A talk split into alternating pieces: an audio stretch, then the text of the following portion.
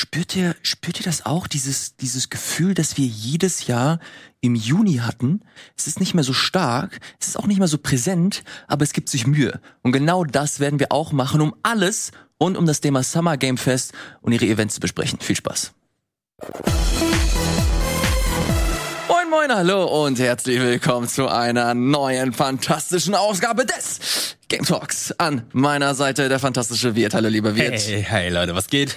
Und der gute Gregor ist dieses Mal auch natürlich wieder mit dabei. Nicht präsent, sondern schön vom schnuckeligen und entspannten Homeoffice. Hallo, lieber Gregor. Schönen guten Tag. Ich hätte mich wahrscheinlich nicht direkt hier mein, mein Setup vor mein Fenster packen sollen, weil es sieht jetzt hier aus, als ob ich mich nur noch von Scheiblettenkäse ernähre, so hell und weiß. Ich möchte schon fast sagen, dass du engelsgleich aussiehst. Mm. Mit, dieser, mit dieser hellen Hautfarbe. Finde ich schön. Filter. Ja, ja, warum nicht? Warum nicht? Wie geht's euch, liebe Freunde? Was geht ab? Ja, äh, entspannt, muss man sagen. Wir hatten ja gerade den äh, Feiertag hinter uns gebracht und ich glaube, da werden wir ja eh gleich darauf eingehen. Es war mehr das äh, Verarbeiten der, der Flut an Trailern und News, die über uns äh, sich ergossen hat äh, letzten Donnerstag. Also gaming-technisch geht's jetzt gleich wieder richtig ab, habe ich das Gefühl. Ganz genau. Wir haben vor ein paar Tagen schon drüber gesprochen, dass eventuell dieses Jahr ein bisschen schwächer ausfallen wird, was so Game-Announcements angeht, dadurch, dass die E3 nicht mehr äh, so wirklich in, in voller Pracht stattfindet, wie, die, wie wir es gewohnt sind. Aber ich habe so langsam das Gefühl, dass der Motor warm wird, was die Gaming-Industrie betrifft. Wir haben ein paar neue Events, wir haben äh, im Vorfeld die State of Play, die wir nochmal in aller Ausführlichkeit besprechen werden. Dann gab es neue Informationen zu Pokémon. Es gibt neues Sonic-Material, wo, wo es unsere Pflicht ist. Es ist unsere Pflicht, Gregor, musst du gar nicht so gucken, das zu besprechen, ähm, weil... Weil? Ich hier und da Stimmen gehört oder gelesen oder vielleicht auch selber spüre, Lass mich die, die weil es wie Breath of the Wild sein könnte. Ah, oh, come komm. on, ey. Dieser Vergleich. Als ich den Trailer gesehen habe, dachte ich auch so, Leute, Nee. Das ist der Vergleich, der ständig gebracht wird. Wir werden das hier ausdiskutieren. Hat das Sinn? Ist das Quatsch? All das hier im Game Talk. Ey, du kannst nicht einfach eine Teletubby-Landschaft da haben, weniger Musik, ein bisschen Atmo und sagen, das ist Breath of the Wild. Spaß dir auf, oh. Spaß dir auf. Unleash the Beast, wenn es soweit ist. Über Sonic Frontiers werden wir aussprechen. Und ähm, ganz am Ende, wenn... Was sagst du? Teletubbies und Sonic. Habe ich nie gedacht, dass es so gut zusammenpasst. Also Sonic könnte im Ring von Tinky Winky da so eine Kreise drehen. Und ganz am Ende gibt es nochmal einen äh, kleinen Überblick über die verschiedenen Events, die stattfinden werden. Jetzt hier ganz frisch, äh, bevor die Sendung angefangen hat, Capcom angekündigt, dass sie jetzt einen Showcase ausballern werden. Ist das der erste von Capcom? Der letzten von denen ist mir irgendwie nicht in den Sinn gekommen jetzt so spontan. Ich muss gerade auch mhm. überlegen. Also meistens war es ja so, dass sie sich dann irgendwo damit reingeschlichen haben, entweder überwiegend bei Sony. Also die waren ja immer sehr dick mit Sony, wenn es darum geht, äh, Sony hat State of Play oder irgendeine Präsentation auf der E3. Und da hatte dann Capcom dann halt immer große Sachen angekündigt oder auch kleine Sachen, so wie letztes Jahr mhm. auf der Ersatz E3 bei den Summer Games, wo sie gesagt haben, hey, Resident Evil 8 war super, wisst ihr, was wir euch geben? Ein DLC. Mhm. Also so mhm. etwas. Ja, daran kann ich mich auch maximal noch erinnern. Äh, ich glaube im letzten Jahr gerade, wo sich alle nochmal dann, oh, äh, gefreut haben, Capcom macht gesondert was und dann war es nur so ein, zwei Ankündigungen. Ähm, und da ist noch diese, diese Enttäuschung bei mir im Kopf hängen geblieben. Also nachdem wir schon ein bisschen was über Capcom-Titel erfahren haben, einiges bei Sony. Äh, müssen wir mal gucken, was die überhaupt noch Neues zu bekannt geben haben. Ich glaube fast schon, wenn es nächste Woche kommt, dass es mehr so ein Vertiefen von Details ist. Mhm. Wie krass wäre das, wenn sie in ihrem ersten Showcase, eventuell seit langem, eventuell das erste Mal, weiß ich jetzt nicht konkret, ganz am Ende Deep Down für die PS5 ankündigen. Oh, das habe ich schon ganz vergessen. Moment, Moment. Deep Down für die PS3 ankündigen. Das wäre ein krasser Move. Das wäre noch krasser als die PS5. Du hast vollkommen Aber recht. Deep Down hätte ursprünglich für die PS4 kommen sollen, oder? War es nicht ein äh, Ja, ja, das war, das jo, ja, war das dieser Launch-Titel. Genau, dieser Launch-Titel, der, ähm, ich habe den Trailer sogar vor ein paar Monaten noch mal gesehen. Ich weiß nicht aus welchem Grund, irgendwie ist mal wieder rausgeploppt. Mm. Ähm, sieht eigentlich immer noch ganz spannend und interessant aus. Ne? Mm. Also viele Leute dachten ja damals, Eventuell äh, wird ja was in dieser Richtung, weil äh, Dragon's Dogma 2 soll ja auch in Entwicklung seit langer Zeit sein, eins von den Spielen, die immer noch nicht offiziell bekannt gegeben wurden. Ähm, und Deep Down, Dragon's Dogma, gab es so ein bisschen so diese äh, Verschwörung, ne? wo, es dann, äh, wo es dann hieß, hey, eventuell ist es Dragon's Dogma 2, was da gemacht wird. Ja. Und wir werden es in ein paar Wochen oder Monaten erfahren. Ist am Ende nichts draus geworden.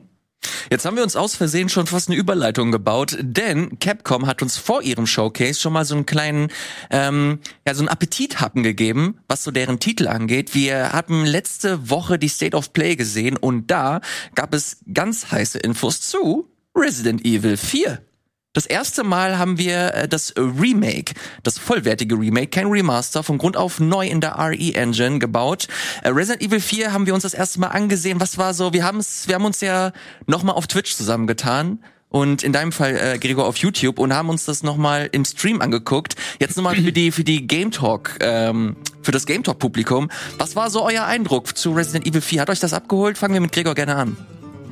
Äh, ja, also im ersten Moment, ich war überrascht, weil ich war felsenfest davon überzeugt, dass es das Last of Us Remake ist, Ja, was ja auch das schon lange alle. eine Ankündigung ist. Aber ist eine angenehme Überraschung. Ich war mir lange Zeit nicht sicher, ob ich ein Resident Evil 4 Remake brauche, weil es ist wieder so eins von den Spielen, wo man sagt, ist doch immer noch gut genug. Wobei es hat schon einigermaßen der, der Zahn der Zeit äh, daran genagt, gerade was die Steuerung äh, angeht und dass du da ein, ein Update gut vertragen kannst. Ähm, es sieht sehr cool aus, also von dem, was man bisher gesehen hat. Es sind viele Details natürlich rausgelassen worden. Ähm, die maximalen Bedenken, die ich dann haben könnte, war, dass Resident Evil 4 ein ultra umfangreiches Game war. Ne? Und ich brauche jetzt nicht unbedingt ein 1 zu 1 das exakt gleiche Spiel jetzt mit der neuen Engine. Das wird auch ein bisschen komisch wirken, aber können Sie es vernünftig raffen? Müssen Sie es? Sollten Sie es? Ähm, schneiden Sie gegebenenfalls zu viel raus wie bei Resident Evil 3, dass die Leute dann sauer sind am Ende? Ähm, und auch, äh, was ich an dem Trailer, ähm, ich habe mir den danach auch nochmal in Ruhe in 4K angeguckt, weil im Stream war das ja auch qualitativ nicht so Ja. äh, äh, das Gelbe vom Ei, ähm, konnte ich mich nochmal so ein bisschen auf die Stimmung konzentrieren. Das originale Resident Evil 4 hat so einen leicht parodistischen Ansatz, den ich hier nicht ganz so rausfühlen konnte bisher. Ne? Man hat nicht so viele Interaktionen mit den Charakteren gesehen, aber so diese ganzen ja fast schon Actionfilm-One-Liner, die von, von Leon gekommen sind. Ne? Was everybody going bingo? Oh, das ist aber eine falsche kam auf- Übersetzung. Das habe ich nochmal erfahren, das ist eine falsche Übersetzung, weil da haben sie eigentlich ein japanisches Sprichwort genommen, was sie dann einfach dann zu diesem parodistischen Übersetzung gemacht, zu diesem Meme gemacht haben. Also da war es eigentlich eher die Übersetzung, die dann der Also, Fehler war. also ist es aus Versehen Meme geworden quasi. Ah ja, okay. Ja, wobei, wobei, also selbst wenn dann der, der Ursprung ein Versehen war, in diesem einen Fall, ähm, das ist ja nur eines von vielen Beispielen, die im Spiel dann so ein bisschen, also da, man kann nicht sagen, dass es in der Übersetzung erst so leicht diesen parodistischen Touch bekommen hat, sondern die haben so ein bisschen diese leicht lockere Art. Ne? Also ohne, ohne da zu viel vom Ende dann vorwegzunehmen, da gab es ja auch so ein paar Interaktionen zwischen Leon und Ashley, die dann so mit dem Augenzwinkern, sagen wir mal, dann, dann aufgenommen werden konnten. Und äh, ich könnte mir vorstellen, dass es jetzt hier vielleicht doch ein bisschen in die leicht ernstere Richtung geht. Also rein, rein, was mein erster Vibe so vom Trailer war. Ey, ich mache mir da ehrlich gesagt nicht so viele Sorgen, vor allem weil ich jetzt Resident Evil 7 und 8 tatsächlich gespielt habe. Und beide Spiele zwar so vom, vom ersten Looken viel natürlich so aussehen, als ob sie sich, als ob sie sehr düster sind, sich sehr ernst nehmen. Aber gerade Resident Evil 8 war, ey, da war so viel Quatsch mit dabei, wo du dir denkst, okay, ey, come on, das ist jetzt, das ist, das ist ganz offensichtlich over the top. Da äh, wollen sie hier und da äh, ein paar bestimmte Set Pieces mit einem, mit einem Augen, mit einem Augenzwinkern, ähm, ja, etablieren. Und ich gehe mal sehr stark davon aus, dass Resident Evil 4 in so eine ähnliche Richtung gehen wird, dass das zwar trotzdem opulent aussehen wird, düster, dreckig, aber trotzdem hier und da die Versatzstücke der der Reihe und auch eben des Originals mitnehmen wird. Ich habe das Gefühl, dass sie sich, dass sie der Marke äh, dass sie sich der Marke sehr gut bewusst sind und und so ihrer ihre ihres ihres Erbes. Deswegen ich mache mir da nicht so viele Sorgen, aber ich bin jetzt auch nicht der krasseste Resident Evil Pro. Ich habe jetzt alle nicht alle gespielt. Das ist jetzt basierend auf meiner Erfahrung von 7 und 8. M- mir stellt sich halt die Frage, ich habe Teil 4 jetzt auch nicht wirklich komplett durchgespielt, das wollte ich halt noch nachholen und jetzt stellt sich die Frage, soll ich es nachholen oder soll ich erst mal Ja. warten? Und was mir auch noch auffällt, Resident Evil ist zu einem Zeitpunkt erschienen, da war God of War ja ganz groß. Das heißt, da sind sehr viele Quick äh, Quicktime-Events gewesen. Wird es jetzt wieder sehr viele Quicktime-Events geben oder sind das dann Cutscenes? Weil die waren ja schon sehr, sehr oft vertreten in diesem Spiel.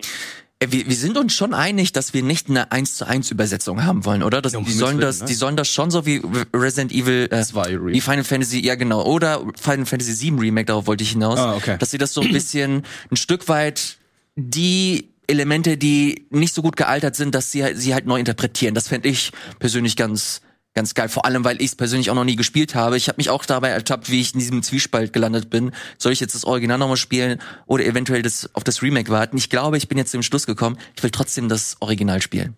Mhm. Ja. Äh, eine, ich habe noch mal kurz nachgeschaut. Äh, Resident Evil 4 kam vor God of War raus, ja? ne? dem ersten God of War. Okay, also aber ein paar, ein paar, ein paar Monate vorher. Nur die, äh, die du hast natürlich recht mit der ja. mit der Quicktime-Geschichte. ich glaube, das war ja eh so eine grassierende äh, Sache damals allgemein in den Spielen seit Shenmue, dass einfach immer mehr in Quicktime dann gemacht wurde. Äh, das würdest du, glaube ich, dieses Mal wirklich wesentlich weniger haben, wenn überhaupt nicht. Das brauchst du auch nicht wirklich. Das ist das, was äh, bei Resident Evil 4 weniger Spaß macht. Das brauche ich jetzt in der Form nicht mehr. Ich denke, die werden sich schon Gedanken machen, wie sie alles so ineinander fließen lassen und äh, dass, dass äh, es so ein bisschen mit moderneren Sensibilitäten dann äh, besteht. Ähm, das alte kann man sich immer noch ganz gut geben. Es gibt ja viele verschiedene wirklich HD-Neuauflagen auf verschiedensten Plattformen. Also da findet man auf jeden Fall eine Version, mit der man das alte spielen kann. Es ist so ein bisschen, es ist schon wichtig in der der Hinsicht, das gespielt zu haben, einfach was so, so kulturhistorisch wichtiges Spiel ist. Äh, nichtsdestotrotz, glaube ich, habt ihr aber wahrscheinlich, seid ihr, wenn ihr jetzt nicht nochmal 20 Stunden extra habt, um das mhm. Original durchzuzocken, könnt ihr wahrscheinlich auch gut auf das äh, Remake warten. Wir sind gespannt. Ich gehe mal davon aus, dass wir zu diesem Capcom Showcase noch ein bisschen mehr zu sehen werden. Würde sich auf jeden Fall anbieten. Dann eventuell noch ein bisschen mehr über die VR-Geschichte. Da wurde auch jetzt Neues angekündigt, dass Resident Evil nicht nur als Remake erscheint, sondern dass es auch spezielle VR-Missionen gibt. Zumindest habe ich es so interpretiert. Ich weiß nicht, ob es bestimmte Elemente des Spiels einfach nochmal in VR gibt oder dass es nochmal komplett neue Inhalte für VR gibt, da äh, waren wir uns, glaube ich, insgesamt so ein bisschen uneinig. Feststeht, sowohl Resident Evil 8, das soll jetzt auch nochmal für die VR erscheinen, als auch Resident Evil 4 wird VR-Elemente mit haben. VR war generell ein relativ großes Ding bei dieser State of Play. Wir wissen alle, dass die VR 2 erscheinen wird. Jetzt gab es nochmal neuen Kram, unter anderem das Horizon VR.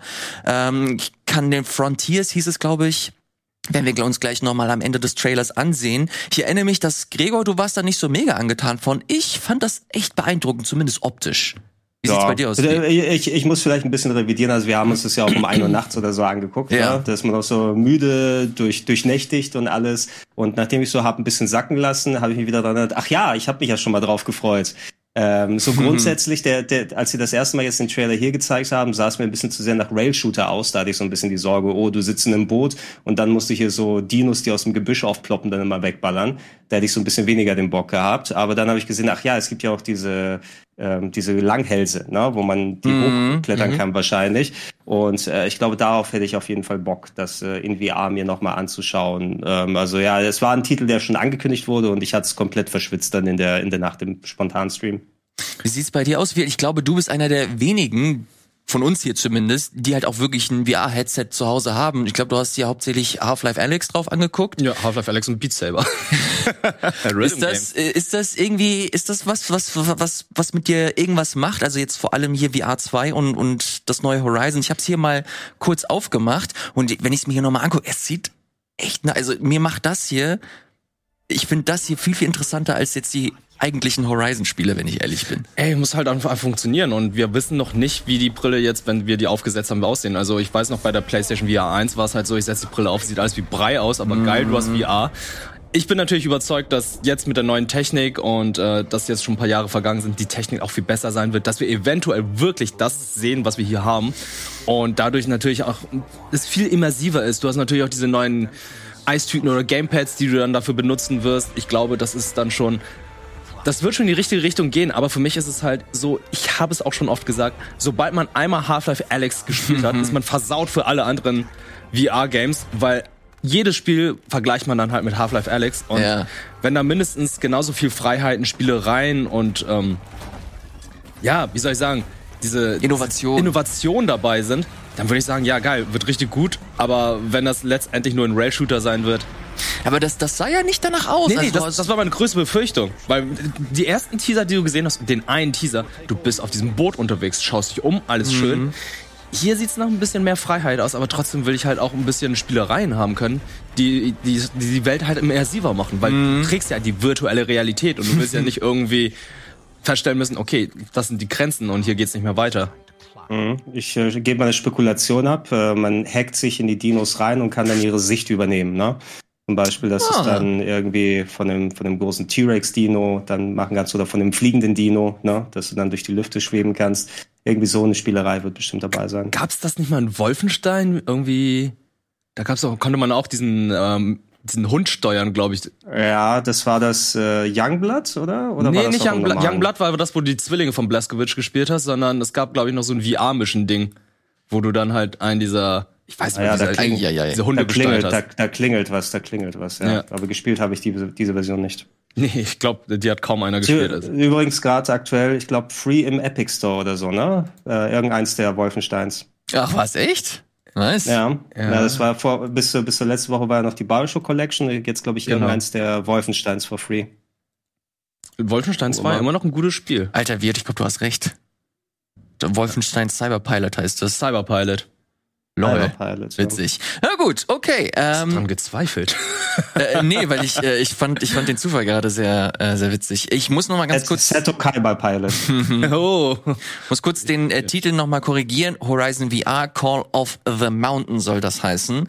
Äh, spannend, spannend. Weiß nicht, ob es Open World wird oder vielleicht auch mehr so Uncharted linear, dass du halt so bestimmte Elemente, Action-Elemente hast, über die du so quasi durchgeleitet wirst und du hast dann bestimmte Elemente, mit denen du interagieren kannst. Fände ich persönlich auch gar nicht so schlimm. Ich find's auch nicht schlimm. Half-Life Alex ist auch nicht Open World. Ja, Und ja. ist das, trotzdem das beste VR-Spiel aller Zeiten. We will, we will see. Das gleiche gilt auch für Street Fighter 6. Da haben wir das erste Mal äh, neues Material gesehen von Capcom und wir haben, äh, es, es war all over the place. Wir haben Rio gesehen, der krass, äh, der krasse Muckis hat. Wir haben bestimmte Open World Segmente gesehen oder etwas so Open Field Elemente möchte ich in Anführungsstrichen sagen. Dann haben wir die eigentlichen Kampfszenen gesehen. Wir sehen, dass Graffiti ein großes Element sein wird. Erzählt mir mal, du wir zum Beispiel als äh, Fighting Fan, was hat das mit dir gemacht? Findest du das interessant oder ist das so eine Nullnummer wie Street Fighter 5? Weil ich persönlich, mich spricht das an. Äh, ich war erst mal geschockt, als ich die ersten bewegten Bilder gesehen habe, weil die ersten bewegten Bilder waren halt nicht einfach 1v1-Kämpfe, sondern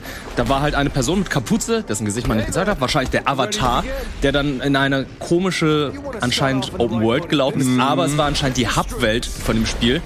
Und das hat mich erstmal geschockt, weil ich dachte so, okay, ihr, ihr macht jetzt Street Fighter kaputt, indem ihr ein komplett neues Spiel draus macht, aber dann hat man dann diese 1v1-Kämpfe gesehen und dachte ich so, okay, alles cool. Ich find's gut, dass es halt wirklich wie jetzt Street Fighter heißt. Das heißt, die kämpfen auf den Straßen. Man sieht hier, glaube ich, eine Anspielung auf New York City und so weiter, Chinatown und so, den ganzen Schüssel. Das sind so Hintergründe, die ich mir halt einfach in allen Spielen gewünscht habe. Das war Street Fighter 2 schon so. Ja, bis auf das Badehaus war ja das fast alles auf der Straße. Ja. Und danach gab's dann diese Geheimlabore und so. Das ist, oder auf dem Flugzeug, was ich so überhaupt nicht passend fand. Oh, hier sehen wir auch schon Chun-Li. Also bekannte Charaktere werden auch wieder mit am Start sein. Ja, zwei bisher bekannte Charaktere. Die zwei anderen sind ja die neueren. Der eine ist ja aus äh, Street Fighter 5 und der andere Dude, der ist ja komplett neu. Du hast ja eben gerade Graffiti erwähnt. Das hatten Gregor und ich bei der State of Play auch schon besprochen. Das wirkt ein bisschen so wie das Fokussystem bei, Play, äh, bei Street Fighter 4, wo du dann halt ähm, Tintenklecks-Moves rausgehauen hast, beziehungsweise die Attacken eingesetzt haben, wo dann Tintenkleckse rauskamen, äh, konnten kurz angegriffen werden, hatten einen starken Angriff eingesetzt. Und ja, wir sehen ja gerade Jamie, der dann wahrscheinlich einen neuen, Kamp neuen Stil einführt. Das sieht ein bisschen nach Drunken Boxing aus. Was ich ziemlich cool finde, weil das hatten wir vorher, glaube ich, auch nicht gehabt. Das gab es bisher bei äh, King of Fighters und bei vielen anderen Kampfspielen, Fighting Games. Ah ja, und es ist ganz, ganz wichtige Information, die hatten wir natürlich bei der State of Play nicht gesehen. Es ist kein PlayStation Exclusive Spiel. Es kommt nicht für die PlayStation 4 und 5, sondern es kommt auch für die Xbox und für PC. Also PlayStation, also Street Fighter 5 kam ja auch für PC raus, hatte Crossplay, aber äh, Xbox-Spieler gingen da leer aus. Ja, aber das gehört sich auch. Also gerade für so ein Spiel wie, wie Street Fighter, das willst du doch nicht nur auf einer Konsole haben. Ja, absolut. Aber trotzdem haben die es bei Street Fighter 5 gemacht. Hat mich gewundert, dass es bis heute nicht auf der Xbox One oder Xbox Series X jetzt erschienen ist. Und ich hoffe halt einfach nur, dass es nicht so katastrophal sein wird mit dem Launch wie mit Street Fighter 5, weil Street Fighter 5 einfach komplett. Ne, Es war einfach eine Beta. Es war nicht gut. Meinst du, meinst du, wie dass von Anfang an Rollback-Netcode drin ist und Crossplay für alles? Ich denke schon, dass es dabei sein muss, weil ähm, die Street Fighter Community hat sich jetzt daran schon gewöhnt und ja, wir leben in Zeiten von Crossplay. Wenn sowas nicht vorhanden da war- ist, ist es schon merkwürdig. Also du kannst dich gerne korrigieren. Ich meine, was vor ein paar Monaten gelesen zu haben, dass da so Privatpatches für die PC-Version bei Street Fighter 5 gemacht wurde, um den Netcode zu verbessern. Mhm. Ja? Und äh, dadurch wurde der Netcode aber für alle anderen irgendwie zerhauen, weil der irgendwelche Schütze rausgenommen hat. Hast du das noch irgendwie im Kopf, was da war? Oh nee, das habe ich nicht mitbekommen. Also irgendwas, dass, dass auf jeden Fall privat am Netcode nochmal mit Privatpatches gearbeitet wurde, aber dass äh, komplett die Serverstruktur irgendwie so untergraben hat, weil die PC-Spieler konnten dann besser spielen, aber alle, alle anderen nicht mehr irgendwie. Ich habe mir hier noch mal ganz kurz äh, bei den Kolleginnen und Kollegen von PC Gamer rund um das Thema Open World mich noch mal kurz eingelesen, weil ich nicht hundertprozentig sicher war. Und es scheint so, ich, ich lese das mal hier äh, einfach mal äh, vor. The most Moment, cancel here. The most interesting new feature is Street Fighter 6 new World Tour mode. This is an immersive single-player story mode that has its core, uh, that at its core an explorable open world that has just a tiny whiff of Yakuza about it. Okay, es scheint so, als ob es nicht nur einfach so Hub World-Gedöns ist, sondern die versuchen halt wirklich das, was wir gerade gesehen haben, dass du einen Avatar hast, der halt durch eine durch eine Open City oder was auch immer das ist äh, läuft. Das soll halt wirklich Singleplayer Kram sein. Und da bin ich persönlich so ein bisschen zwiegespalten. Gleichzeitig finde ich es interessant, weil das natürlich erinnert das sofort an Yakuza. Ich mag den ganzen Style und fänd's cool, wenn man halt wirklich so mit dieser, mit dieser Stadt, in der man halt auch regelmäßig kämpft, dass man die halt so ein bisschen näher gebracht wird mit, mit äh, Missionen. Die müssen halt natürlich auch geil sein und nicht cringe. Mhm. Ich so eher das Gefühl Final Fight Streetwise statt Yakuza, ja. muss ich sagen.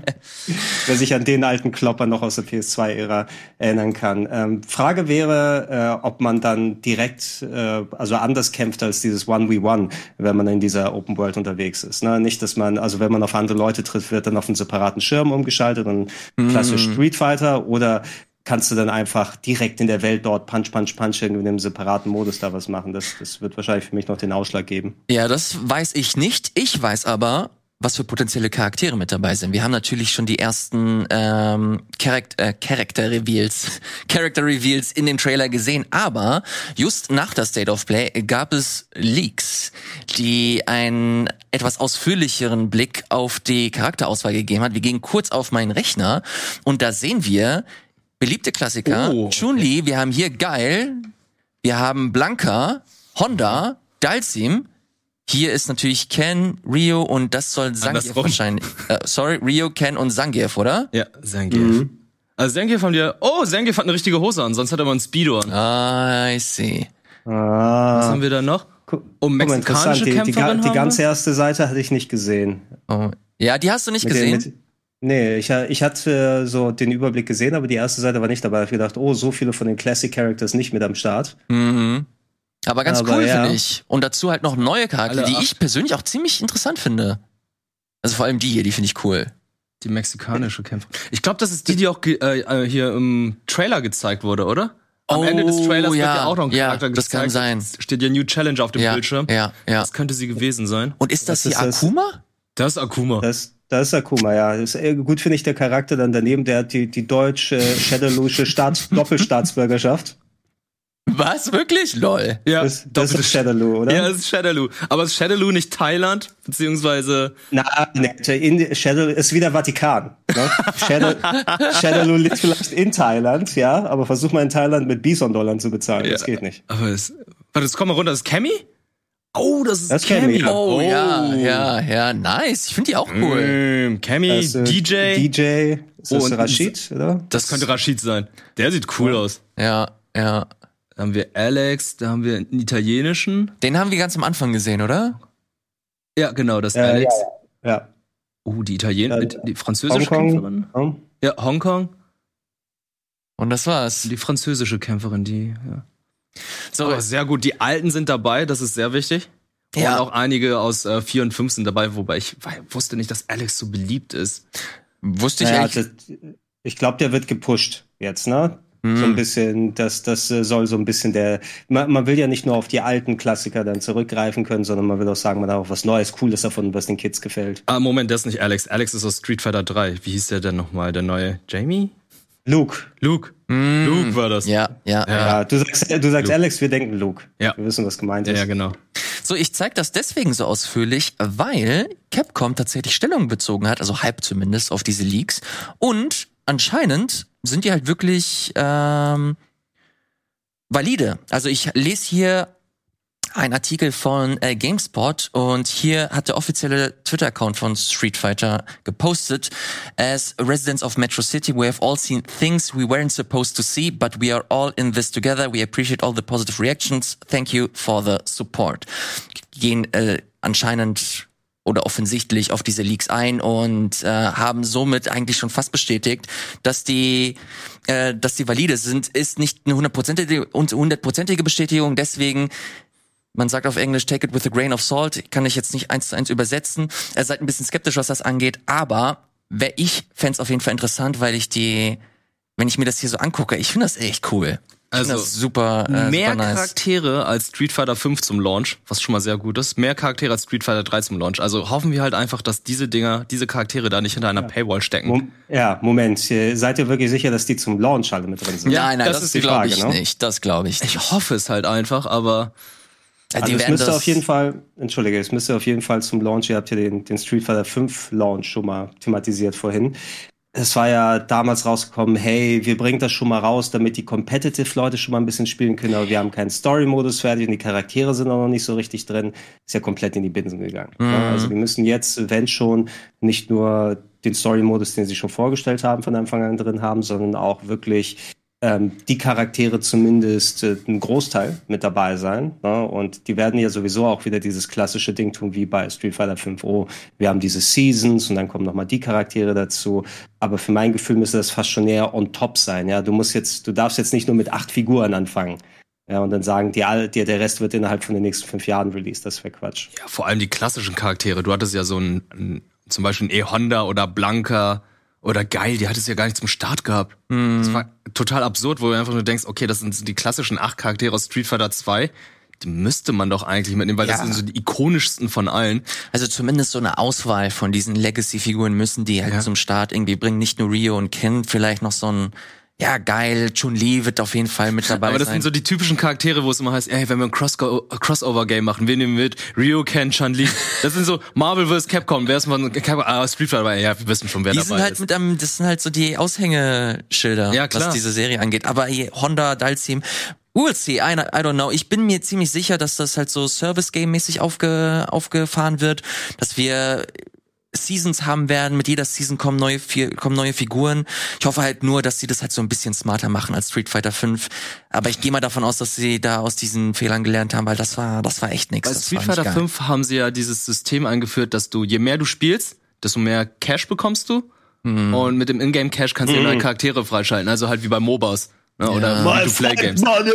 Mit den ganzen Sannys, die sie da hatten. Mhm. Das war. Das war total schlecht. Also ich habe es ausprobiert, ich habe ganz viele Spiele gespielt und konnte letztendlich einen Charakter damit freischalten. Die meinten auch, theoretisch muss man ja auch gar nichts damit freischalten. Äh, theoretisch muss man es ja auch nicht ausgeben, weil, also echt Geld ausgeben, weil man durch Spielen dann die ganze Zeit Skins auch freischalten kannst. Und dann gab es dann plötzlich Skins, die konntest du mit diesen Sannys kaufen und es gab dann Skins, die musstest du, Lame. konntest nur mit Echtgeld ausgeben. Lame. Also das war sehr inkonsequent, nicht so wie bei einem, ja, wo, wie beim League of Legends, wo es hieß, okay, du kannst nur Charaktere kaufen. Skins sind mit Echtgeld zu holen. Ja, mal gucken, mal gucken. Äh, Street Fighter 6, äh, wir wissen noch nie, gar nicht so mega konkret, wann es erscheinen wird, nur so einen groben Zeitraum. Deswegen möchte ich mich gar nicht so doll darauf äh, versteifen und äh, mich auf die nächsten Themen konzentrieren. Vorher gibt es aber eine kurze Werbeunterbrechung. Wir sind gleich wieder für euch da. Und da sind wir auch schon wieder mit Wirt, mit Gregor und mit dem Game Talk. Wir haben ein bisschen über Street Fighter 6 gesprochen. Das lassen wir hinter uns und widmen uns neuen Themen wie Final Fantasy 16. Das war der große, ähm, wie nennt man's? Rausschmeißer. Rausschmeißer, vielen, vielen Dank. In der State of Play, äh, der gute Producer, ich, mir fällt da gerade, da fällt der Name gerade nicht mal ein. Gregor, hilf mir mal aus. Wie hieß er? Äh, Yoshida, Naoki Yoshida. Na, ja, Yoshida, ganz genau. Der hat sich ganz kurz vorgestellt und hat dann den Trailer auf uns losgelassen. Ähm, ich habe so ein bisschen spekuliert, dass er kommt und tatsächlich, da war er. Ich war happy. Wie ist es euch ergangen, Gregor? Ja, ey, also auch äh, das gleiche, was ich vorhin gesagt habe, mitten in der Nacht, das so zu sehen, da ist man natürlich ein bisschen anders aufnahmefähig, als wenn man sich die Ruhe nochmal anschaut. Ähm, ich will jetzt nicht sagen, ich war unterwältigt oder so, aber ich war, hatte mal so Gefühl beim ersten Gucken war so, ja, okay, ne? wird, wird ganz spaßig, wenn es kommt. Ähm, jetzt auch nochmal wieder ein bisschen sacken lassen, so in Ruhe. Ich freue mich schon ziemlich drauf, muss ich sagen, weil ich eben weiß, was die Final Fantasy 14 Leute, die dahinter sitzen, für ähm, spielerische Qualitäten und auch storytechnisch ähm, haben sie richtig viele schöne Sachen gemacht, ähm, die man als Final Fantasy 14 Spieler dann nach 800 Stunden dann auch dann in Ruhe mhm. erleben kann. Ähm, es, ich, ich, bin immer noch der Meinung, es könnte immer noch ein bisschen mehr Farben vertragen. Ne? Es soll jetzt nicht so knallbunt Final Fantasy 13 mäßig aussehen, als ob ein Clown mit Windpocken im Strahl kotzt. Ne? Aber ähm, es könnte schon ein bisschen mehr äh, Farbe für mich persönlich vertragen. Ähm, und äh, ansonsten, ja, mal gucken, wie es wird. Wir haben relativ wenig klassisches Gameplay jetzt hier gesehen. Zwar Ingame, ja. bisschen so Kampfsystem und so weiter. Ich hätte mal so ein bisschen rumlaufenden Städten gesehen, äh, gerne gesehen oder wie es auf der Oberwelt ausschaut oder wie du konkret mit dem Kampfsystem arbeitest. Ähm, weil das schien sehr fast schon Fighting Game mäßig in gewissen Parts zu sein, mhm. ne? mit Energieleisten und allem drum und dran. Und äh, ich persönlich freue mich drauf, äh, aber es war jetzt nicht so, dass ich mir die Hose eingelässt habe. Gregor, äh, wie, wie sieht's bei dir aus? Ich weiß, dass du großer Fan der, der etwas älteren Spiele äh, bist. Final Fantasy VII kommt mir da sofort in den Sinn. Hast du da ähnliche Weiß verspürt? Hast du das Gefühl, dass du damit Spaß haben wirst? Ich denke schon, dass ich mit Spaß haben werde, weil ich auch mit Final Fantasy 15 recht viel Spaß hatte, was ja auch recht die Gemeinde gespaltet hatte. Und ähm, ja, eigentlich kann ich einfach nur das sagen, was auch Gregor schon gesagt hätte. Also hat, dass dann ein bisschen mehr Farbe würde nicht äh, schlimm sein. Und was ich interessant finde, ist halt dieser 1 gegen 1 Kampf, der so ein bisschen wie in einem Kampfspiel wie Street Fighter ist. Du hast mhm. ja oben, oben links und oben rechts dann halt so Energieleisten, wo du dann halt anscheinend gegen diese ganzen Esper-Camps. Also wir hatten das auch schon besprochen, das könnte sein, dass es so ein Kaiju-Battle geben wird, so ein Esper-Battle, Esper versus Esper und auch kleinere, größere, kleine, also kleine, mittelgroße Bosse werden mhm. auch anscheinend in diesen One-on-One-Modus gekämpft. Es gibt zwar immer noch dieses System wahrscheinlich wie bei Final Fantasy VII, weil wenn du dir die späteren HD-Screenshots äh, angeschaut hast, die Square Enix dann rausgehauen hat, gibt's natürlich auch dann wieder Momente, wo du unten links dann siehst, okay, das sind die Items, unten rechts ja. sind die ganzen Special Moves, ja. die du einsetzt, oben links ist dann Energieleiste und was du dann auch noch irgendwie für weitere Beschwörungen hast und also es ist schon irgendwie eine Mischung aus einem modernen Final Fantasy und dieses neue System, was ich schon interessant finde. Ich hoffe, es ist halt einfach nicht nur Tastengekloppe, sondern da ist auch so ein richtiges Kampfsystem hinter. Mhm. Ich äh, finde es ganz interessant, ähm, was das, äh, was der Twitter-Account gepostet hat äh, von Final Fantasy 16. Die haben nämlich einen Überblick gegeben, wer dieses Spiel überhaupt entwickelt, also Development Stuff. Und hier sehen wir zum Beispiel bei der Combat Director ist Ryuta Suzuki. Ich hätte nichts mit dem Namen anfangen können. Glücklicherweise zeigen sie hier auch an, was für Spielen der so gearbeitet hat. Unter anderem Devil May Cry 5, Dragon's Dogma, Marvel vs. Capcom 2, all published by Capcom. Also die haben sich äh, ein bisschen Capcom-Talent rangeholt, um da zum Beispiel das Kampfsystem zu äh, raffinieren. Und äh, da haben wir eigentlich schon direkte Auszüge im Trailer gesehen. Es ist alles schnell, es ist alles ähm, ja sehr viel Hack-and-Slay-mäßig. Ich persönlich konnte am Anfang nicht so wirklich viel damit anfangen, aber wenn sie es wirklich so, äh, so komplett ausdefinieren, wie in so einem Devil May Cry 5, dazu noch Rollenspielelemente mit reinbringen, dann ich wiederhole mich, dann ja, dann wiederhole ich mich. Ich könnte da durchaus, ich ich hab, ich glaube, ich hab Bock drauf. Ich wollte sagen, remember me nicht mich, sondern das Spiel. Was war, was war da noch Remember Me, Remember Me war Don't Not. Die haben nicht ja, viel damit zu tun. Aber, Capcom, aber Capcom hat da mitentwickelt am Kampfsystem. Ja? Ja. War das so? Ja. Das wusste ich nicht. Deswegen glaube ich, wird es dann ungefähr in diese Richtung gehen können, weil wenn ich immer so denke, ja gut, Capcom-Einfluss, dann wird dann wahrscheinlich so ein Kampfsystem drin sein. Also à la Devil May Cry. Ich glaube, Ono hat tatsächlich sogar mitentwickelt bei uh, Remember Me. Witzig, okay, wusste ich nicht. Beziehungsweise ein Kampfsystem. Okay. Also nicht am Spiel, sondern das Kampfsystem. Wir sehen hier, was Art Director, Character Design und ähnliches angeht, auch Composer, äh, sehr viel Final Fantasy 14 online. Das macht natürlich Sinn bei dem Producer Naoki mhm. Yoshida. Der ist dafür bekannt, dass er Final Fantasy 14 äh, quasi wiederbelebt hat. Und äh, diesen Spirit des MMO bekommt ja im laufenden Band äh, Lobhudelung und das jetzt, also diesen, diesen Spirit des MMOs in ein Singleplayer, dazu noch krasse geile Action, hoffentlich schön inszeniert, vielleicht geile Story, wie in Final Fantasy XIV. Ich glaube, das wird ein gutes Spiel. Das Problem ist halt nur, dass das im Sommer 2023 erscheint. Ich hätte gedacht, dass das ein bisschen früher kommt. Mhm. Ja, das war, das war so der letzte Down oder so. Ich habe so ein bisschen den Daumen gedrückt, komm, sag noch 2022 aber dann ist es jetzt Sommer 2023, wenn es denn dabei bleiben sollte. Ähm, wir können es ja natürlich nicht direkt davon absehen, von dem Trailer, was wir gesehen haben, was der aktuelle Stand bei dem Spiel ist. Äh, aber da hat man immerhin was, auf das man sich dann im nächsten Jahr dann äh, richtig schön im Sommer drauf freuen kann. Mhm. Und äh, sie gehen im Sommer vor allem nicht aus dem Weg. Ne? Andere hätten dann auch gesagt, ach, das Spiel, das, sowas können wir nur im November rausbringen. Ja. Nein, nein, bring das, bring es mal schön mitten im Jahr aus. Ja, gut.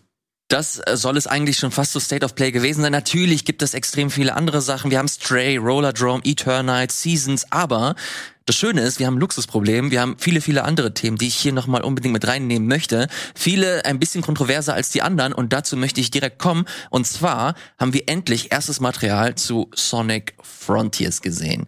Jetzt wird vielleicht der oder die ein oder andere mit den, mit den Augen rollen und ich sehe hier auch schon im Studio, die, die Augen bewegen sich. Aber ich finde, man- Ohren schlackern.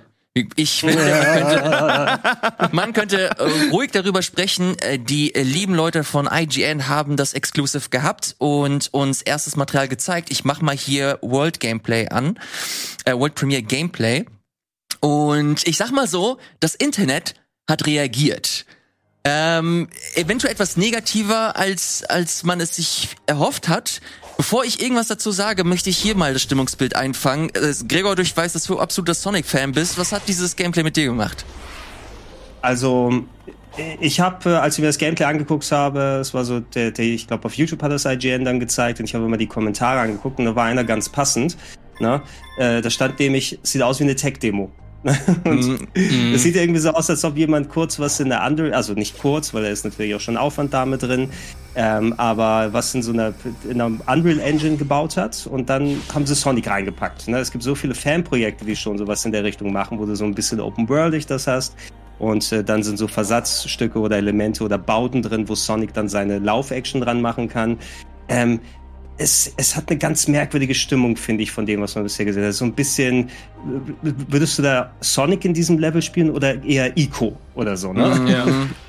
So ein bisschen in der Form. Also äh, zwischendurch dann eben nochmal diese Highspeed-Sequenzen, aber so ganz, also so ganz äh, verstehe ich den, oder kommt, kommt der Charme bei mir noch nicht so richtig äh, rüber. Ne? Also das wirkt für mich noch eher wie äh, random Elemente hingepackt, dass so ein so schneller Sonic-Charakter da hin und her laufen kann, aber äh, ob das Spiel auch ähm, zusammen gut zusammenhängt und mich dann motiviert, außer ich laufe mal hin und kann irgendwo mal zwischen eine Leitung springen und alles drumherum machen, ähm, das muss es noch beweisen. Also ge gehypt bin ich persönlich nicht. Wie sieht's bei dir aus, Wirt? Ich habe es ganz kurz vor der Sendung angesprochen und du bist hier quasi in Rage verfallen. Kannst du... Ich finde es halt einfach schlimm, dass alle Leute immer sagen, okay, ähm, da du halt diese anscheinend Open World, sehr viel Grün, wenig Musik, etwas ein bisschen Atmo-Musik und dann wird es gleich als Breath of a Wild bezeichnet. Nicht alles, was in dieser Art und Weise gemacht wurde, kann ein Breath of a Wild sein oder ist ein Breath of a Wild. Ich weiß, Sonic versucht da ein bisschen so seine eigene Mixtur mit einzubauen, aber ich finde, das passt so überhaupt nicht zu Sonic, weil bei Sonic möchte ich halt schnelle Levels, treibende Musik, egal ob es jetzt hier die alten Sega Mega Drive Klassiker sind oder ob es diese cheesy Rock Songs sind, die dann später in den 2000er dazugekommen sind. Das will ich haben und hier ist es halt einfach ich weiß nicht, also Gregor hat es sehr gut auf den Punkt gebracht. Es wirkt halt einfach, ja, wir haben hier eine Tech-Demo, aber wir haben die Musik noch nicht. ich fand, die Atmosphäre passt leider nicht gut zu Sonic. Und es wirkt halt auch, er wirkt auch von der Steuerung her so ein bisschen verloren, finde ich. Also er ist, es wirkt nicht irgendwie sehr gut. Also wenn er nicht in diesen Hochgeschwindigkeitssegmenten ist, dann bewegt er sich sehr komisch, finde ich. Also hatten wir oben gesehen. Fairerweise muss man sagen, das sind sieben Minuten, die wir hier sehen und wir haben es selbst nicht gespielt, deswegen sind es alles nur so äh, Erfahrungsberichte aus der Ferne.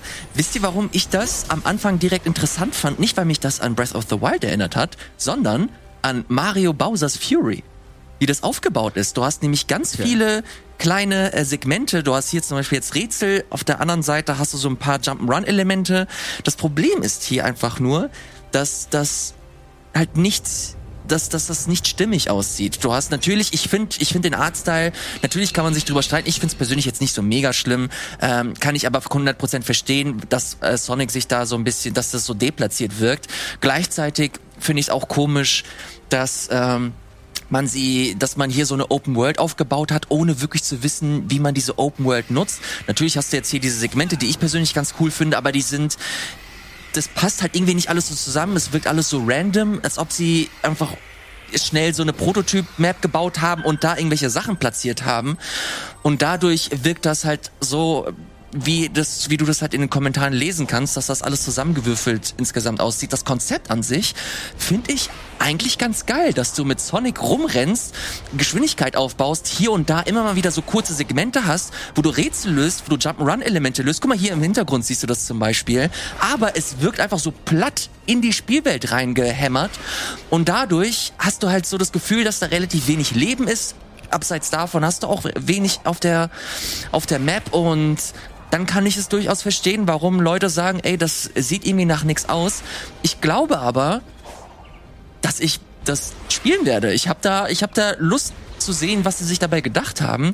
Und die Essenz finde ich, wie gesagt, ganz geil, dass du halt eine, dass du halt eine Open World hast und da immer viele, dass du quasi über deine Aufgaben stolperst, halt wie sie zusammengebunden werden, was der Sinn dahinter ist, ob wie gut du dahin jetzt kommst, dass du halt auch schön mit Game Design dahin geleitet wirst, das sehe ich hier alles noch nicht, aber das äh, ist aus unserer Position jetzt hier aus der Ferne, ohne das irgendwie großartig gespielt zu haben, auch einfach zu sagen.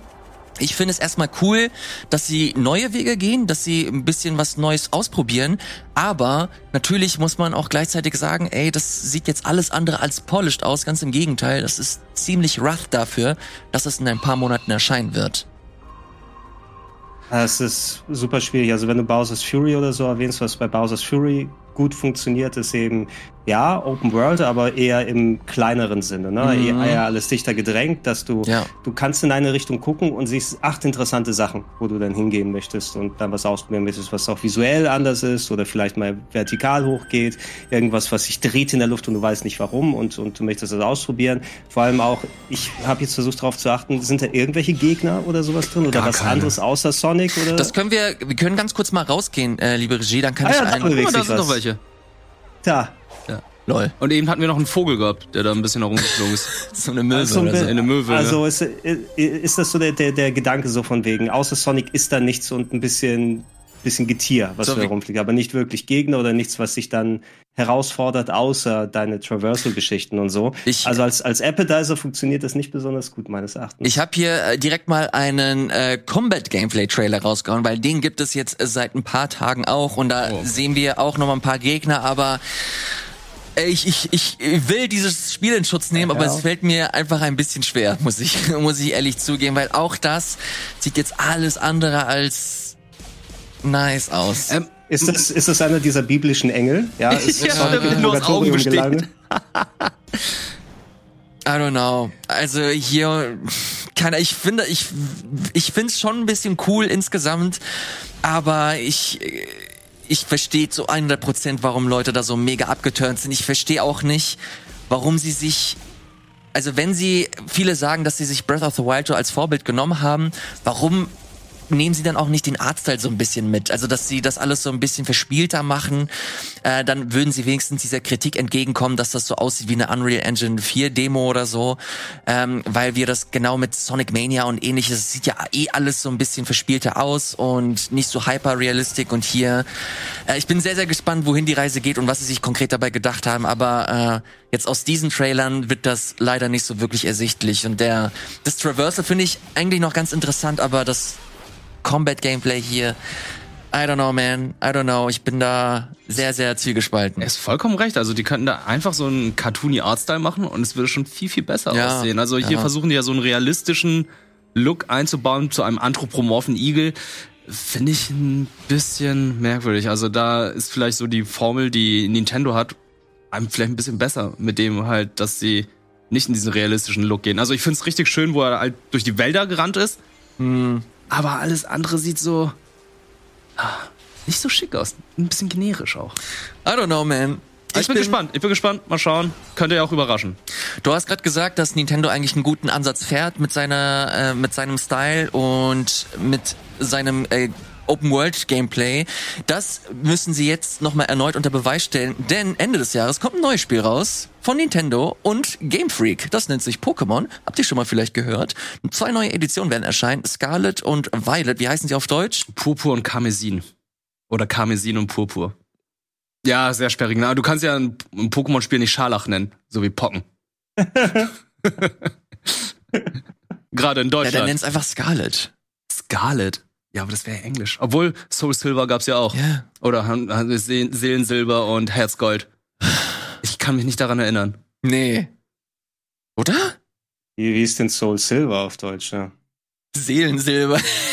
Das wäre lustig. Aber egal, wir wollen nicht über alte Kamellen sprechen, wir wollen über die neuen Sachen sprechen. Jetzt äh, gab es letzte Woche auch einen neuen Trailer, der ein bisschen ausführlicher äh, das Spiel vorgestellt hat. Wir haben ein bisschen die Open World gesehen und, wenn ich ehrlich bin, der Style ist ein bisschen cooler, aber Nicht besser. wirklich geiler sieht das jetzt nicht aus. Überhaupt nicht.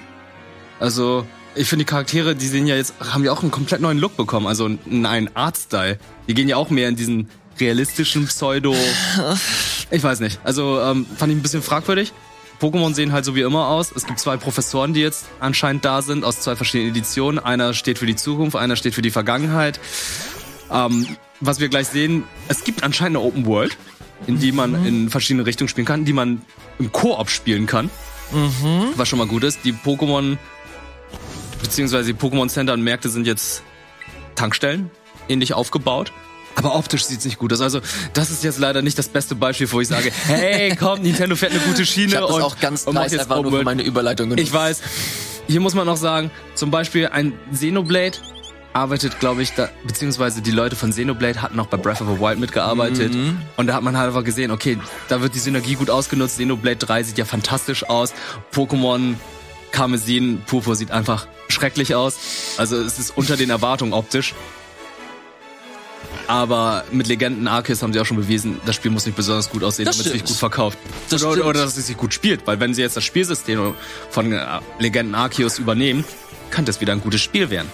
Ja, das, äh, da bin ich mir nicht zu 100% sicher, ob sie es machen, weil wir haben natürlich das, dieses Open-World-Gameplay, das wir hier so ein bisschen sehen, auch ganz geil, dass sie hier nochmal zeigen, ey, du kannst einfach von überall äh, aus äh, tauschen. Das war ja damals auch immer so ein bisschen Hackmack. Aber dass du jetzt on the fly einfach die Pokebälle werfen kannst, wie so ein Third-Person-Shooter, das fand ich bei Arceus halt so geil. Dass es alles so dynamisch war, du hast nicht so lange gewartet, alles, alles ging so Schlag auf Schlag auf Schlag.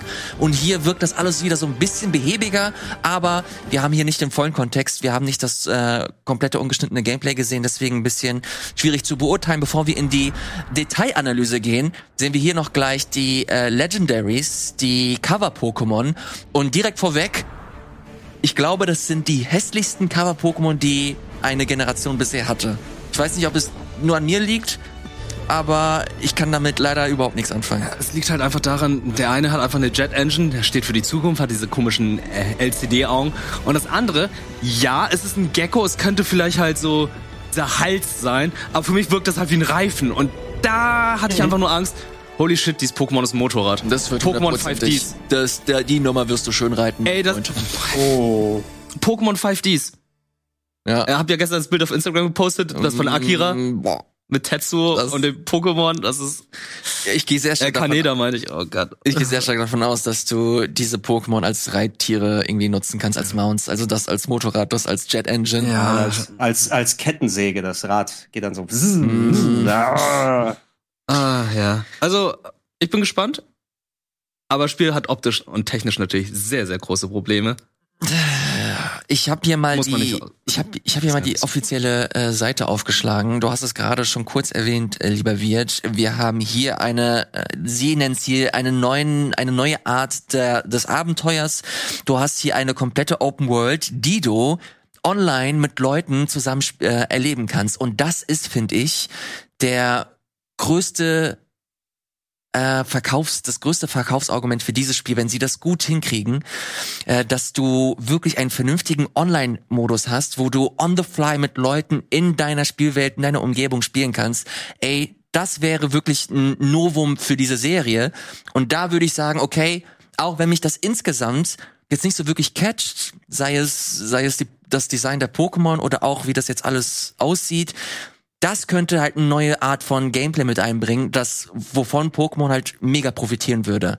Da sehe ich mich mit, mit Wirt und, und Markus da irgendwie rum, äh, rumeiern und zusammen Abenteuer erleben.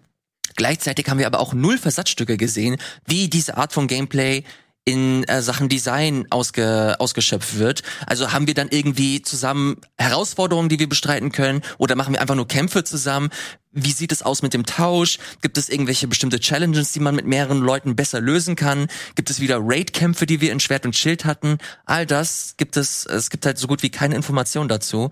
Deswegen äh, insgesamt bin ich noch ein bisschen skeptisch, wenn sie das schaffen, diesen Online-Multiplayer gut hinzubekommen, könnte das tatsächlich ein interessantes Spiel werden. Andererseits äh, es handelt sich hier um Pokémon und Game Freak. Ja, also die Schritte, die die Pokémon Company gemacht hat mit den ganzen Spielen, war ja ein bisschen so kleine Schritte. Ich finde, bei Schwert und Schild haben die schon einen halb großen Schritt gemacht und mit Legenden Arceus, was anscheinend definitiv ein Prototyp war, schon vergleichsweise großen Schritt gemacht. Natürlich sind auch sehr viele Sachen, die sie jetzt aus Spielen, die vor 15, 20 Jahren erschienen sind, vielleicht nochmal einbauen könnten, wie eine Sprachausgabe vielleicht. Ja, forget it. Schlecht. Ja. Vergiss es. Nur die Pokémon haben eine Sprachausgabe, aber die Menschen haben überhaupt keine Sprachausgabe.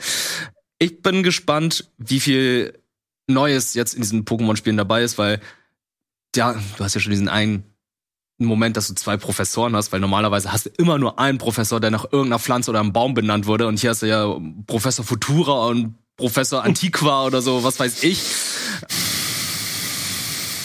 Ja, es ist ein Bruch der Tradition, aber vielleicht steht ja noch ein größerer Professor dahinter. Deswegen, ja, es ist halt als Spekulation. Es wird ja auch spekuliert, ob man da zwischen Vergangenheit und Zukunft reisen wird, beziehungsweise die Pokémon sich dementsprechend dann auch äh, entwickeln, Mhm. weil du hattest ja in jeder Pokémon-Generation ab XY immer irgendein spezielles Feature. Du hattest Mega Evolution, du Ja. hattest XY-Move oder Z-Moves oder ich weiß gar nicht, was bei Sonne und Mond war. Du hattest äh, jetzt Giga Dynamax, was ich ziemlich cool fand bei Pokémon Schwert und Schild. Ich hab das gehasst. Hat dadurch aber das Gameplay richtig gut gemacht. Ja, also ja, ich- auf kompetitiver Ebene funktioniert Pokémon Schwert und Ich, Schild ziemlich ich gut. habe halt nie Pokémon kompetitiv gespielt, deswegen hat es mich leider nicht abgeholt, aber ich verstehe auf jeden Fall. Und jetzt fragt sich jeder, okay, was ist jetzt das Feature von Pokémon Karmesin und Purpur? Und man muss ja auch bedenken, jedes Mal, wenn eine neue Pokémon-Generation erscheint, gibt es einen riesigen Rattenschwanz, der sich mit sich zieht. Du hast eine neue Anime-Serie, du hast neue Pokémon-Karten, du hast neues Pokémon Go, wo neue Pokémon dazukommen, du hast massig neue Features und Sachen, die dann irgendwie neu dazukommen.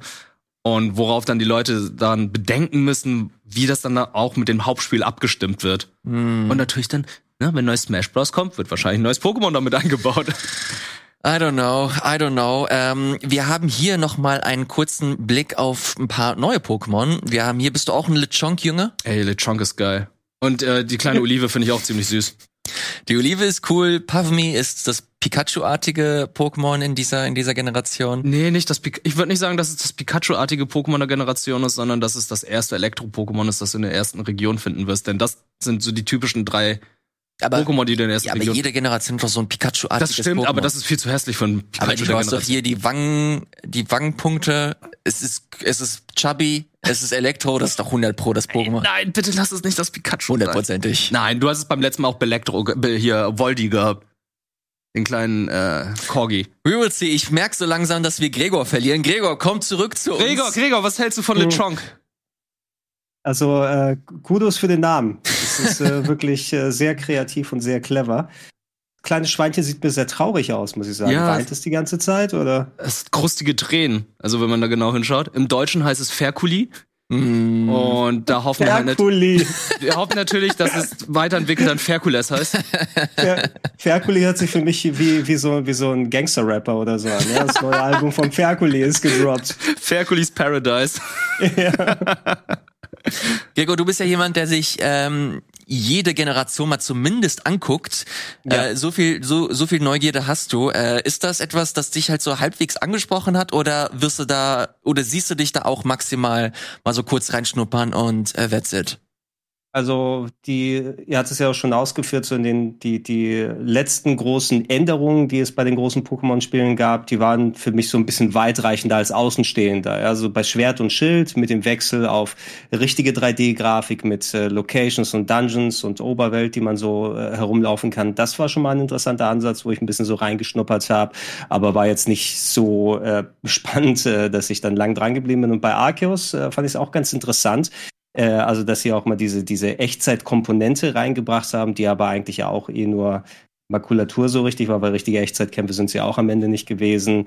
Ähm, aber beide Games oder beide äh, Spielereien haben mich nicht jetzt so lang gefesselt, dass ich gesagt habe, okay, jetzt werde ich zum Pokémon-Fan. Ne? Ich glaube, das zehrt, äh, immer noch sehr davon, entweder du kommst ganz neu dazu und das ist für dich das erste Pokémon-Spiel, oder du bist jemand eben, der von Kindesbeinen an gespielt hat und sich dann so oder so der, der, der Reihe verbunden fühlt und sich das da anguckt. Das, was ich jetzt von dem neuen gesehen habe, ich hatte mir den Trailer auch im Vorfeld mal angeschaut. Mhm. Ich finde die jetzt nicht so schlimm, die Geckos. Also eigentlich ganz, ganz interessant. Irgendwann gehen die doch, gehen doch eh denen die Tiere und Fabelwesen aus, ne, die sie mhm. dann als Vorlage nehmen können. Also irgendwann wird alles kommen. Ne? Das, da könnt ihr euch ziemlich sicher sein. Ich fand die jetzt halb so wild, aber rein inhaltlich hat es mir jetzt nichts Neues oder anderes oder Spannendes äh, geboten als Außenstehenden, was ich jetzt nicht von Schwert und Schild oder von Arceus schon mal gesehen hatte.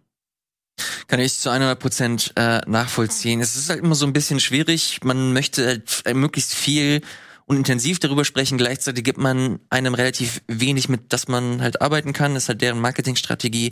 Wir wissen halt nicht, wie die Kämpfe konkret aussehen werden oder äh, wie du die Pokémon am Ende fängst. Wie dieser Online-Modus, der eigentlich mit für mich das wichtigste Element ist. Sie haben es halt mal kurz auf einer Website erzählt und dann haben sie halt kurz gezeigt, wie du tauschst und ansonsten ähm, haben sie sich da relativ weiter bedeckt gehalten.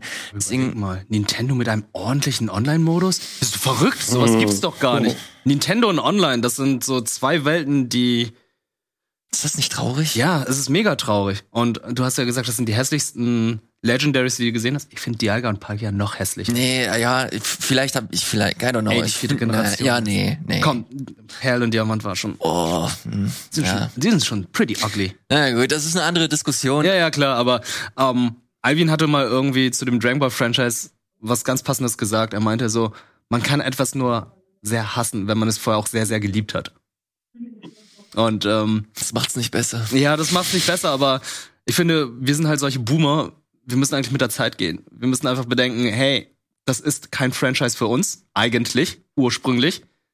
Oder doch ursprünglich, aber mittlerweile sind wir halt nicht mehr die Zielgruppe. Und das macht Nintendo ja schon seit über 20 Jahren. Also oder die Pokémon Company. Ah, würde, würde, ich, würde ich fast widersprechen. Ja, also klar, natürlich wollen primär dann die ganz neuen jungen Käufer dann äh, mitgenommen werden, aber ich denke, für Nintendo ist mittlerweile nicht äh, unwichtig der Teil der Hängengebliebenen, ne? die einfach dann äh, jedes Pokémon aus Tradition sich angucken und es mitnehmen. Also wenn da auf einmal etliche Millionen Käufer wegfallen, werden ja auch was sagen.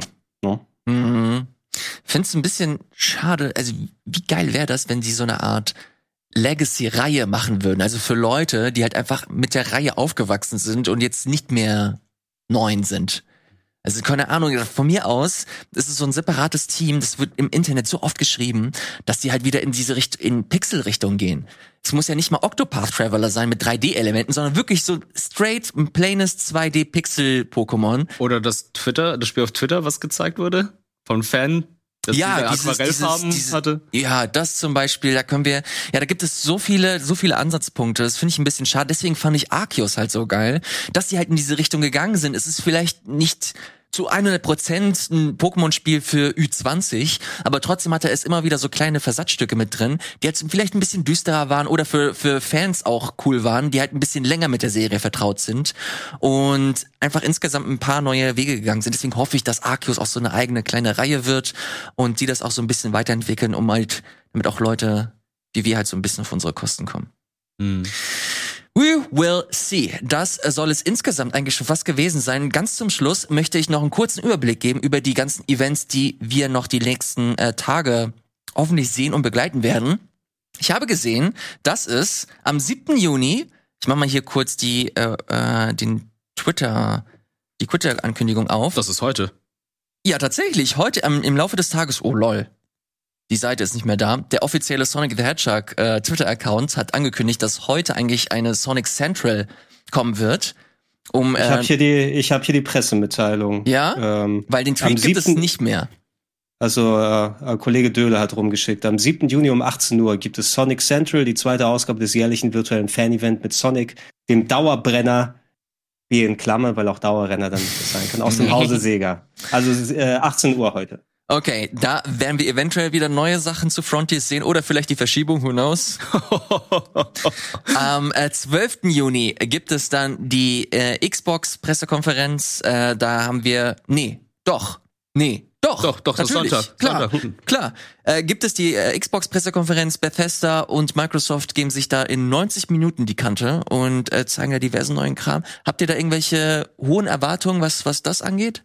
Oh, oh. Äh, ich, das, äh, ich hatte mich auf Starfield gefreut, aber das ist ja jetzt hinfällig, ne? Aber das werden die ja trotzdem zeigen, oder? Glaube ich auch.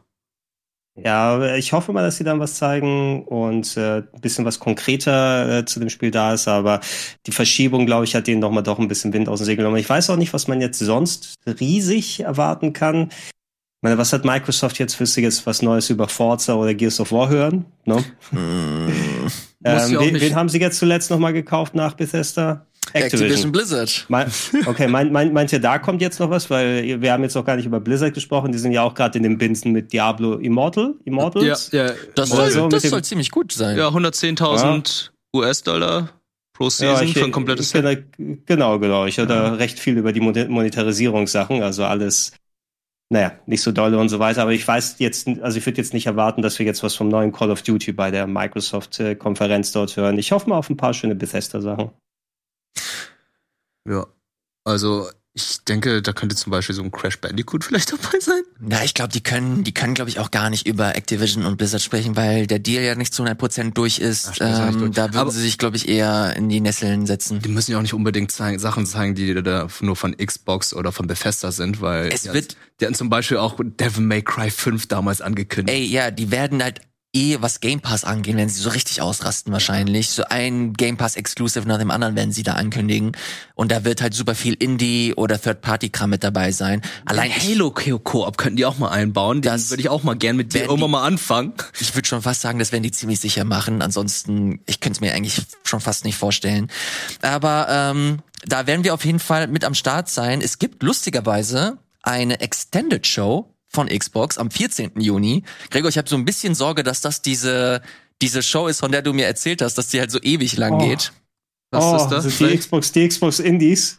Wie gesagt, nichts gegen die Titel, aber Meinst du nochmal die Cindy's? 45 Minuten über Moonglow Bay? Ich weiß nicht. mal weg von die Cindy's. Uh. Ja, Ich lese das hier mal kurz vor. Stay tuned for the Xbox Game Showcase Extended, uh, June 14th at 10 a.m., where we will share new trailers, take deeper looks at the news from the Xbox and Bethesda Game Showcase and speak with some of your favorite game creators. Ich gehe mal davon aus, das wird so in Richtung Nintendo Treehouse gehen, wo wir äh, nochmal etwas längere Strecken sehen werden von Spielen, die halt am Sonntag, am 12. Juni angekündigt werden. Ist eigentlich ganz interessant. Ich hoffe nur, dass es sich halt nicht so mega zieht und dass ähm, ja immer mal wieder, dass immer mal wieder neuer Kram zu sehen sein wird. Neuer Kram zu sehen sein wird, wird auch bei Capcom auch relativ frisch verhältnismäßig reingekommen. Am 13. Juni, ähm, einen Tag danach, am Montag wird das dann wahrscheinlich sein, äh, soll neuer Shit gezeigt werden. Wir haben ja kurz im Vorfeld äh, in der Sendung darüber gesprochen. Resident Evil haben sie ja schon bei Sony gezeigt. Eventuell zeigen sie dann noch ein bisschen mehr und vielleicht Dragon's Dogma 2. Monster Hunter World 2. Nein, Das ist doch auch in Entwicklung. Zu früh. Zu früh? Glaubst du? Ja, Ah, klar. Hm, ich weiß nicht. Ja, die haben doch gerade, die haben doch gerade was anderes mit Monster Hunter auch aktuell. Ist da nicht noch irgendwie Ja, ein ein DLC die Switch rausgekommen? Das Add-on für so? Rise. Ja. Ah, ja. Deswegen glaube ich nicht, dass sie da direkt zu äh, auf World gehen. Also es ist, also es könnte sein, dann ganz am Ende wird dann nur das Logo gezeigt und sonst nichts, ne? Kommt irgendwann 2030. Mm, ja, das wäre. Oder ein Ratalos. Oder sieht man dann halt einfach ganz kurz. Ah, die haben noch so viele andere Spiele, die von Capcom. Also da gab's auch dieses, wo wir dachten, es wäre Dino Crisis. War es ja nicht Dino Crisis. Ach, stimmt.